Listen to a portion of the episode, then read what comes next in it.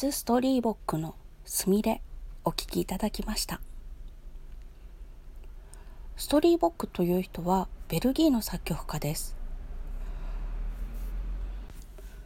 本名はゴバーツと言いましてえっと綴りが GOBBAERTS これを逆さまにするとストリーボックになる。ということでペンネームがストリーボックになったということだそうです。推理小説の中で出てくるなんか暗号でアナグラムってあるじゃないですか。あれの簡単なのバージョンって感じなんですね。西洋の名前だとそういうこともできるのか？日本人の名前だとなかなか逆さまに読んで芸名にできるって由美っていう名前だったらみゆっていうのもあるか。私はまゆみという名前なんですけど芸名逆さまに読んだらみゆまなんか変ですよね。日本の名前はなかなか逆さまにして芸名にするっていうのが難しそうな気がしました。この「すみれ」という曲は小さいお子さんがよく弾いたりするんじゃないかなと思うんですけれども私多分弾いたことがなかったんです。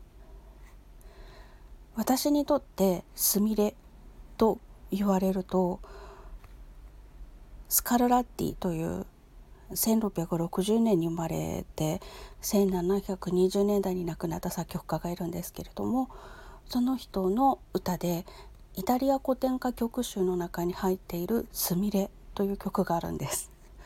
そちらがまず浮かびます。そっちのすみれはすごく可愛らしい感じなんですよ。このピアノ曲のすみれはちょっと優雅な感じのワルツでうん。シュトラウスのワルツに近いなって思う。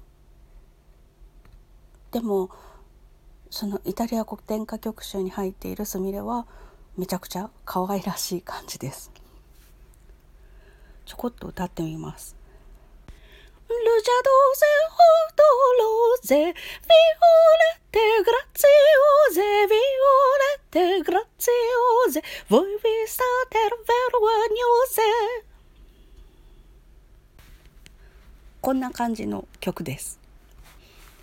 ちょっといたずらっ子な感じがして好きな曲。カンツォーネだそうです。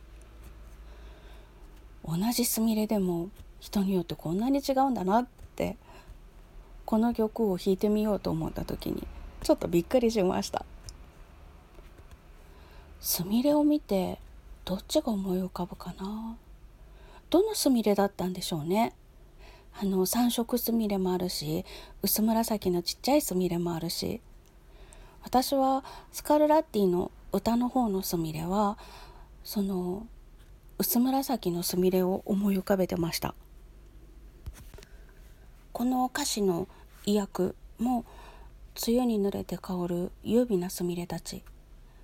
あなたたちは恥じらいながら半ば葉の陰に隠れてあまりにも野心的な私を咎めています。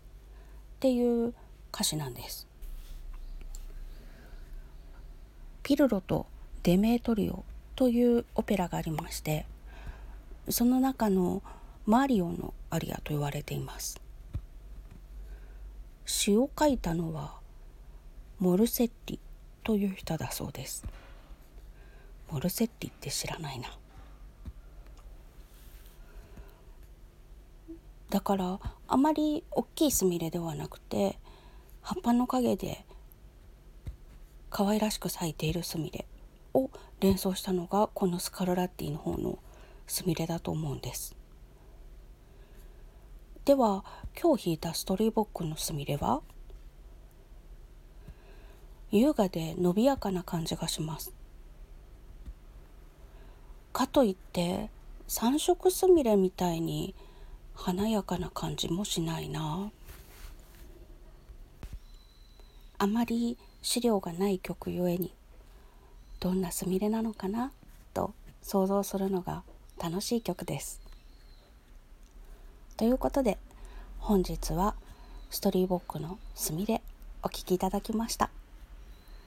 最後までお付き合いいただきましてありがとうございました。また明日